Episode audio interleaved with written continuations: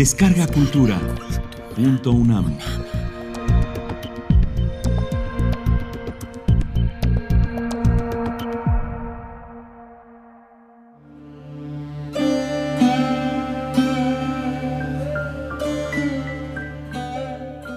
Ciclo de vida de la célula.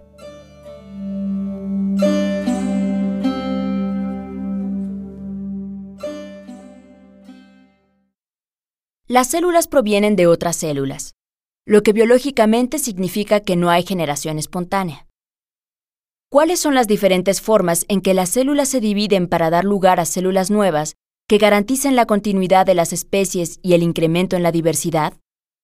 En esta sección trataremos sobre el ciclo de las células y los mecanismos celulares y moleculares que explican cómo se dividen. Un requisito indispensable para la división de la célula es que duplique su composición molecular y, en particular, su material genético. En procariontes se da por bipartición, en tanto que en eucariontes es por mitosis. La mitosis es parte del ciclo celular de las células eucariontes.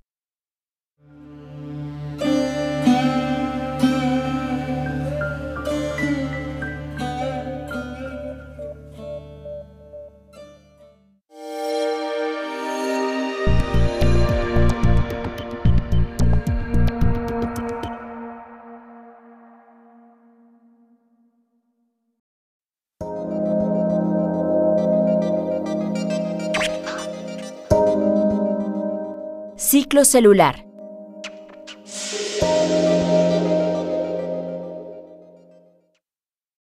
La reproducción no es un proceso continuo. Sin embargo, la mayoría de las células se dividen a intervalos regulares y crecen en otros intervalos, constituyendo lo que se denomina un ciclo celular, es decir, una serie ordenada de acontecimientos que conducen a la replicación celular con una repetición alternante de periodos de crecimiento y división celular. Este ciclo celular, al menos en eucariotas, se divide en cuatro fases secuenciales. Una fase de crecimiento 1, conocida como fase G1, en donde ocurren todas las funciones vegetativas como el crecimiento o aumento de la masa celular por duplicación de organelos y de macromoléculas, y la producción de material celular o de secreción, entre otras. Una fase de síntesis conocida como fase S, en donde se duplica el DNA, si la célula se prepara hacia una nueva división. Una fase de crecimiento 2, conocida como fase G2, en la que se terminan los preparativos para la reproducción y se sintetizan proteínas asociadas a los cromosomas, y finalmente disminuye la actividad metabólica. Y una fase de mitosis, conocida como fase M, en la que ocurre el reparto del material genético seguida por la citocinesis o división del citoplasma. Las fases G1, S y G2 se incluyen en un conjunto llamado interfase. Las fases G1 y G2 permiten a la célula evaluar si las condiciones del medio externo e interno son las adecuadas para llevar a cabo la reproducción. No hay células que sigan este ciclo en forma continua, ni una duración específica para cada una de estas fases. De hecho, la duración de la fase G1 puede variar en función de las condiciones internas y de las señales extracelulares, de forma tal que una célula en G1, al final de esta fase, entra en un punto que se conoce como de restricción o de inicio, durante el cual la célula evalúa su capacidad de completar el ciclo y decide si se duplica su DNA y sigue el proceso, o si entra en una fase de reposo o G0 durante días, semanas, meses o años antes de volver a reproducirse. Algunas células especializadas permanecen en esta fase en forma indefinida. Otras, en cambio, estimuladas por agentes mitógenos como hormonas, nutrientes o factores de crecimiento, pueden salir de G0, recomenzar el ciclo y dividirse. Como todas las funciones de los sistemas vivos, el ciclo celular es también un proceso regulado. Las células eucariontes en particular han desarrollado un complejo sistema de control de este ciclo a base de proteínas y del establecimiento de una serie de puntos de control, checkpoints, que aseguran que todos los componentes celulares están presentes para que la célula pueda entrar a la siguiente fase. En estos sitios de control, el ciclo es regulado por señales procedentes de otras células que pueden estimular o inhibir la proliferación celular, o bien verificar si el proceso previo se ha desarrollado de manera satisfactoria y, de no ser así, si retrasa o impide la progresión del proceso. La regulación del ciclo celular es un proceso complejo que se efectúa como una cascada de reacciones de fosforilación y desfosforilación, debidas a la acción de quinasas y fosfatasas respectivamente. El agregar o quitar fosfatos a una enzima determina su cambio de conformación, lo que puede activar o inhibir su acción. Las quinasas o sinasas que participan en la regulación del ciclo celular son enzimas que dependen de proteínas reguladoras denominadas ciclinas. Cuando las ciclinas no están presentes, las quinasas no muestran actividad alguna. Las quinasas dependientes de ciclinas, CDK, pueden asociarse con diferentes ciclinas y de esta manera se determina el tipo de proteína que se fosforila. Existen tres tipos de quinasas dependientes de ciclinas. Las que participan en la fase G1, las que participan en la fase S y por último las que se encuentran en la mitosis. De la misma manera que es variable la duración del ciclo, el número de veces que puede repetirse y el número de células que pueden coexistir depende del tipo celular y se regula por condiciones internas y externas. El ritmo de la muerte celular también es un proceso regulado. Así, en células que ya han realizado un determinado número de divisiones, que presentan alguna anormalidad o cuya presencia y función ya no son necesarias, o ante la presencia de señales de proliferación anormales, ocurre un fenómeno llamado apoptosis o muerte celular programada. Esta implica la destrucción de la célula mediante una cascada proteolítica que se origina al activarse proteínas de una familia de proteasas llamadas caspasas. Como resultado de su actividad, se destruyen diversas proteínas, muchas de ellas constituyentes de la membrana nuclear, y se activan otras proteínas que finalmente degradan completamente los componentes celulares para que sus residuos sean reaprovechados por las células vecinas o por macrófagos. Todo esto con el fin de mantener el número de células del organismo en cierto límite y así el buen funcionamiento del mismo. No obstante, algunas células pueden escapar a estos sistemas de control y se dividen en forma incontrolada, amontonándose unas sobre otras hasta causar la muerte del organismo.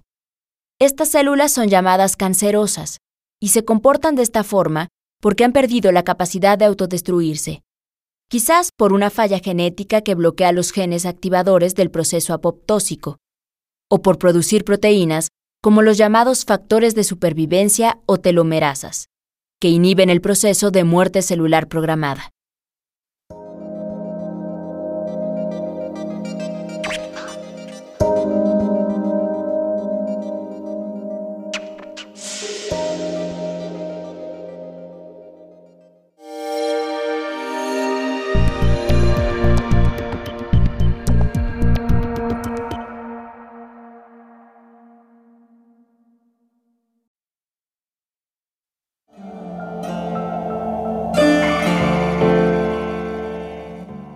Mitosis.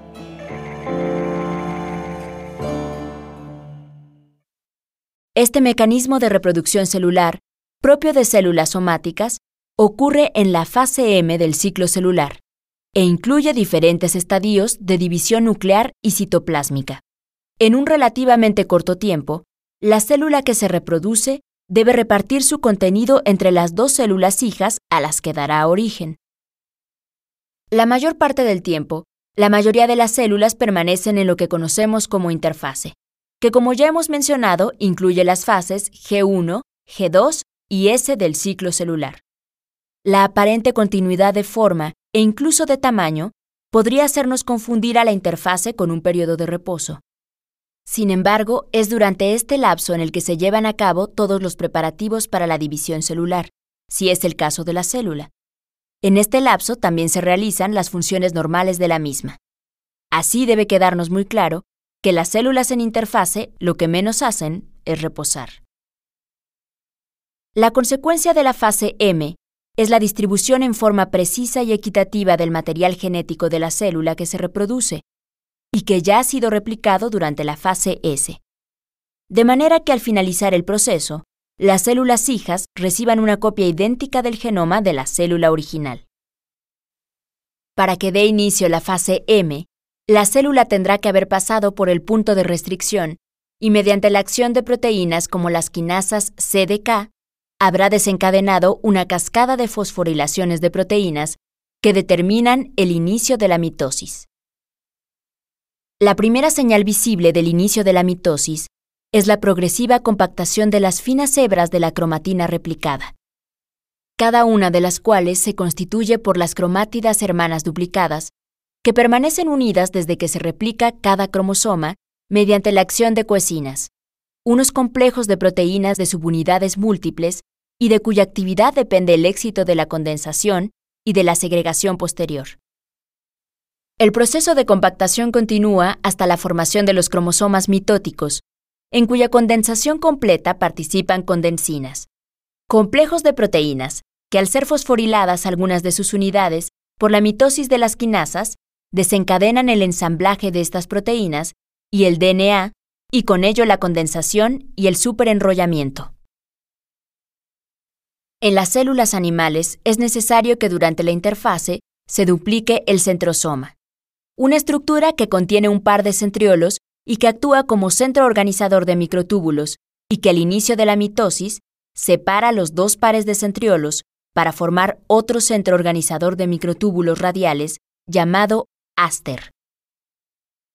Una vez que se han condensado los cromosomas, se ensamblan en secuencia dos maquinarias del citoesqueleto, que realizarán los procesos de mitosis y citocinesis.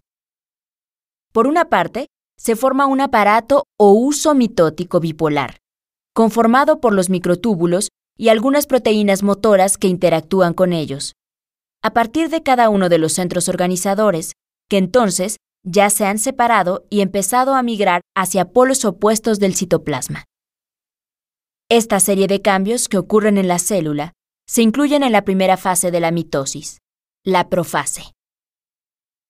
La envoltura nuclear se rompe y los cromosomas son capturados por las fibras del uso, uniendo la región del centrómetro de cada cromosoma con el cinetocoro de cada fibra, estableciendo así la unión de los microtúbulos con cada una de las cromátidas de los cromosomas el aparato mitótico comienza realmente a ensamblarse.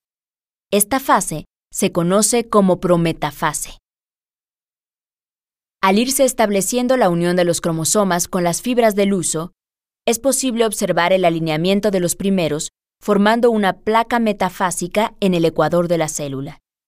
Se trata de una etapa en la que los cromosomas oscilan suavemente, pues son arrastrados hacia adelante y hacia atrás por las fibras de ambos lados del uso, y esperan la señal para separarse, lo que ocurrirá cuando todos los cromosomas hayan alcanzado la adhesión bipolar, es decir, cuando los microtúbulos de ambos lados del uso hayan alcanzado los dos lados de la región centrométrica del cromosoma y se hayan unido a las dos cromátidas.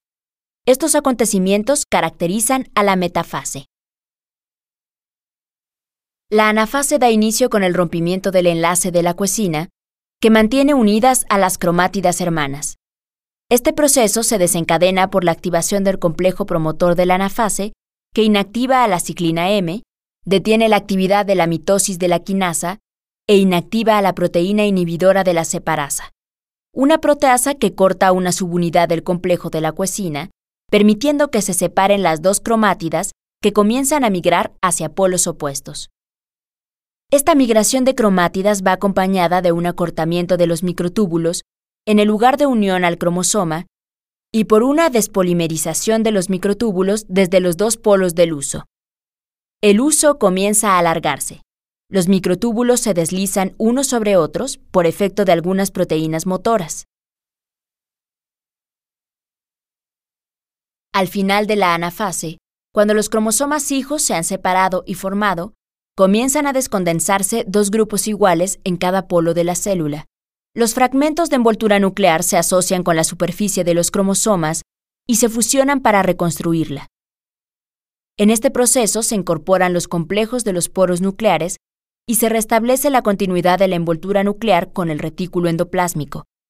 Los complejos de los poros nucleares bombean las proteínas nucleares al interior, el núcleo se expande, el nucleolo se reorganiza y los cromosomas terminan su descondensación.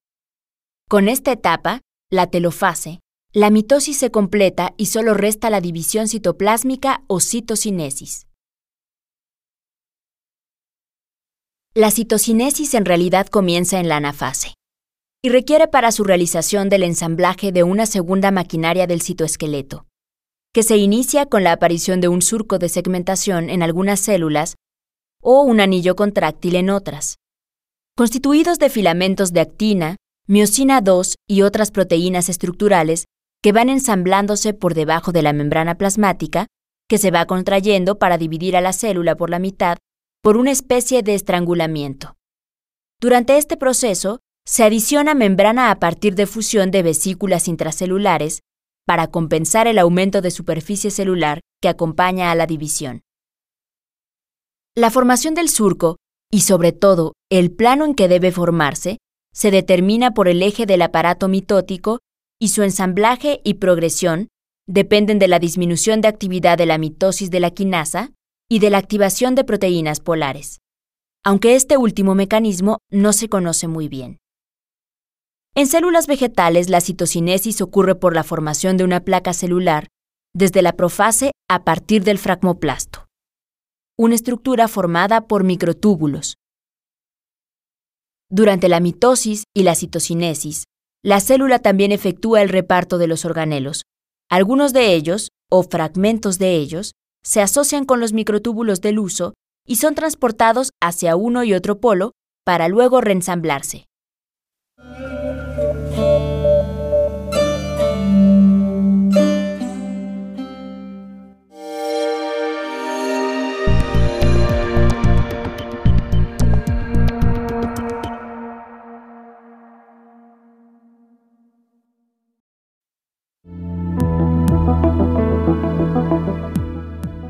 Meiosis.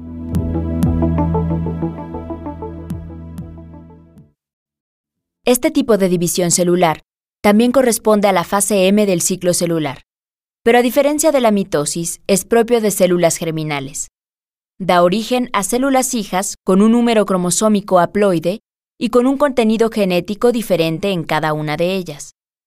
Considerando que los eventos citoplasmáticos que contempla una división celular en eucariontes como la duplicación del centrosoma, el ensamblaje del uso, la ruptura de la membrana nuclear y su posterior reestructuración, y la formación del surco de segmentación, por mencionar algunos, ocurren en forma similar en la meiosis.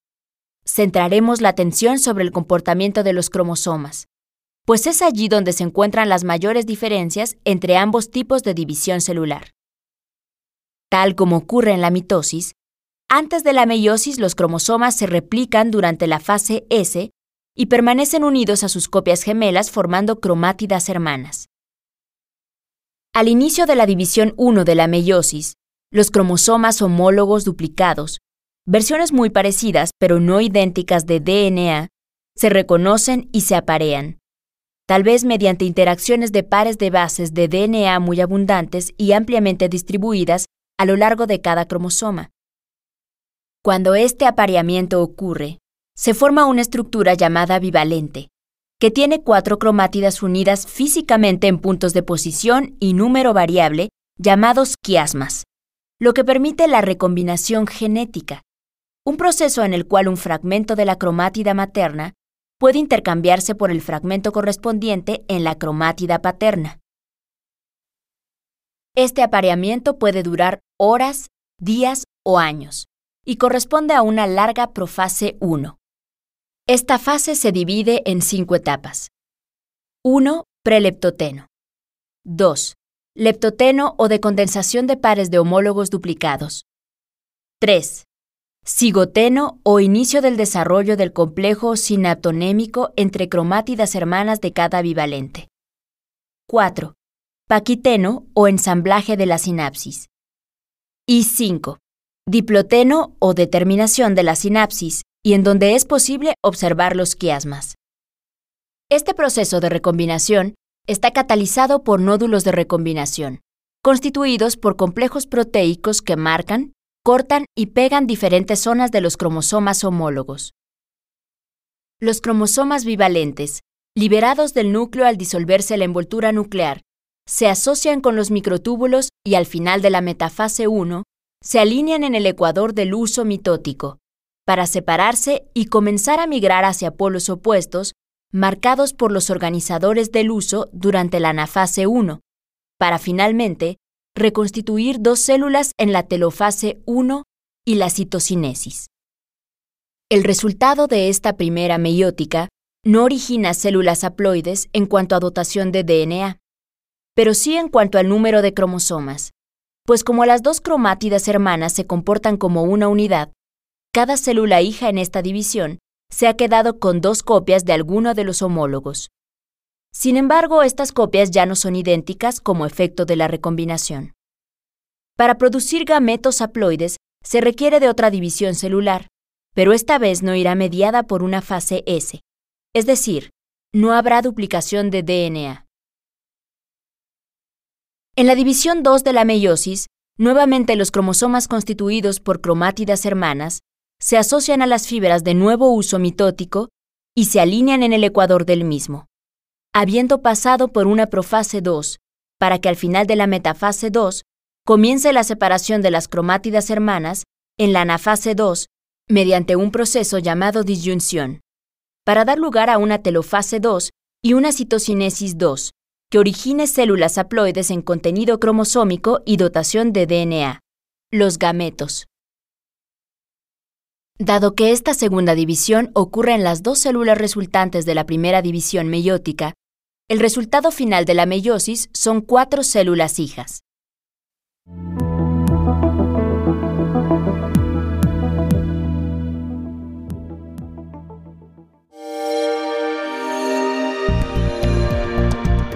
Descarga Cultura. Punto UNAM.